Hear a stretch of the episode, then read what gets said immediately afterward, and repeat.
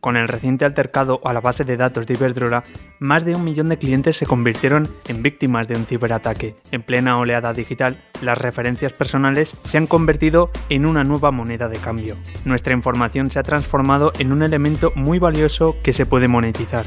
Estas acometidas se han convertido en un dilema ético y solo se puede detener de una manera, invertir en ciberseguridad. Hoy, en Finanzas para Millennials, respondemos a una pregunta.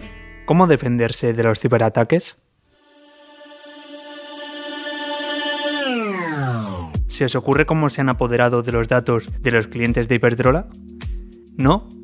Pues a través de una práctica online muy frecuente, se llama phishing. Se trata de un método de engaño para generar confianza con el cliente, los hackers se hicieron pasar por trabajadores de Iberdrola y consiguieron que les compartiesen información confidencial, nombre, apellidos, DNI, domicilio, número de teléfono y dirección de correo electrónico.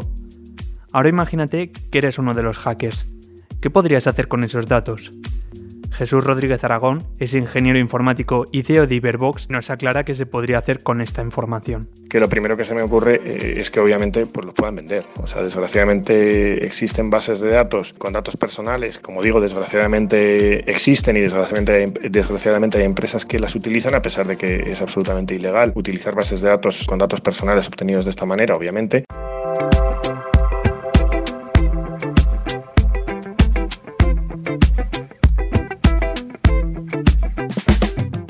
¿Y por qué se ha decidido atacar a Iberdrola? Por ser un principal inversor español en el mercado norteamericano, con un importante papel en la administración de Joe Biden por las energías renovables. Y no es casualidad, porque desde que comenzó la guerra en Ucrania se han registrado un grandísimo número de ciberataques en Europa. La ministra de Seguridad, Margarita Robles, ha elevado al nivel 3 la alerta de ciberseguridad en nuestro país. Hace unos días, el Departamento de Seguridad Nacional presentó un nuevo Plan Nacional de Ciberseguridad, se le ha dotado de un presupuesto superior a los mil millones de euros. ¿Qué es exactamente lo que se busca con estos ciberataques? Que ya está cada vez más claro que estos dos mundos, ¿no? en los que vivimos, este mundo online y este mundo físico, pues en, ambos estamos en una guerra. Desgraciadamente, el ser humano lo que busca con las guerras es eliminar el concepto de seguridad que tiene el enemigo. Y en este caso, pues eso es a partir de obtener información, a partir de eliminar servicios. Y además, bueno, pues la diferencia de la, guerra online es que cualquier objetivo es alcanzable. Yo puedo intentar al menos tirar un servicio en cualquier lugar del mundo. Y, al final lo que se busca es, obviamente, pues el, el obtener información, pero que tenemos que mirar a los ojos a la situación, es decir, y saber que ahora mismo estamos siendo atacados por ciberdelincuentes y, ahí buscan información, buscan información confidencial, información de datos civiles y en definitiva eliminar el concepto de tranquilidad y seguridad en el otro bando. O sea, es lo, que, es lo que estamos recibiendo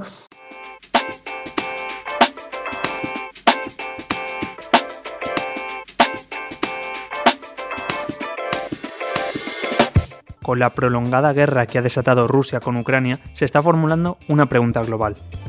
¿Cómo se puede vencer a Putin?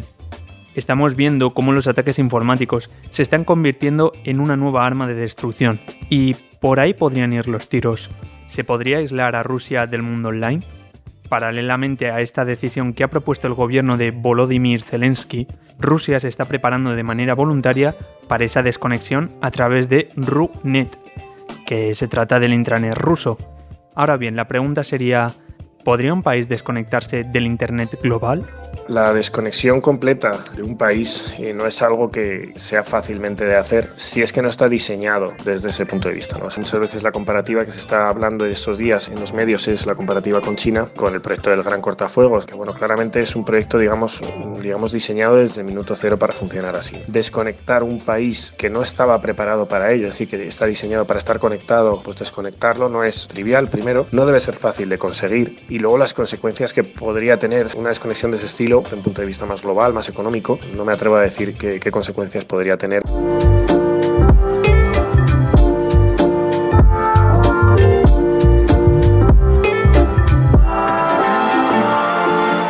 Cada vez más son los usuarios que sienten menos seguridad en la red. El temor a perder nuestros datos va en aumento y las amenazas son infinitas. Errores de programación, intrusos, siniestros, programas maliciosos como gusanos informáticos, virus, troyanos, bombas lógicas. defenderse en la nube o defenderse en la red de posibles vulnerabilidades, ataques, etcétera, la mayoría de las veces aplicar el sentido común que aplicamos en nuestro día a día. Entonces, la principal guía sería que tengamos un espacio de intimidad en la nube para evitar o para por lo menos poner otra defensa más a un posible hackeo y una posible vulnerabilidad de nuestra información. Si nosotros protegemos nuestra información almacenándola en la nube de una manera cifrada con una tecnología que impide el que eso se rompa, una dificultad es eh, bueno, pues que de verdad tú tengas una caja fuerte en la nube donde todo lo que metas es absolutamente confidencial y no es visible por nadie más que por ti.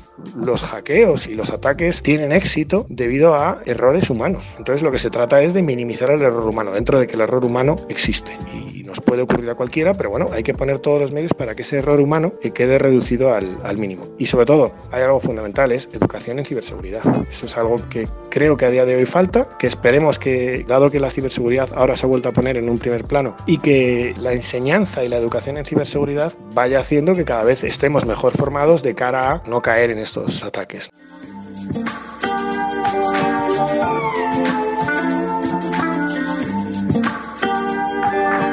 Existen infinitos caminos informáticos para detener todas las amenazas.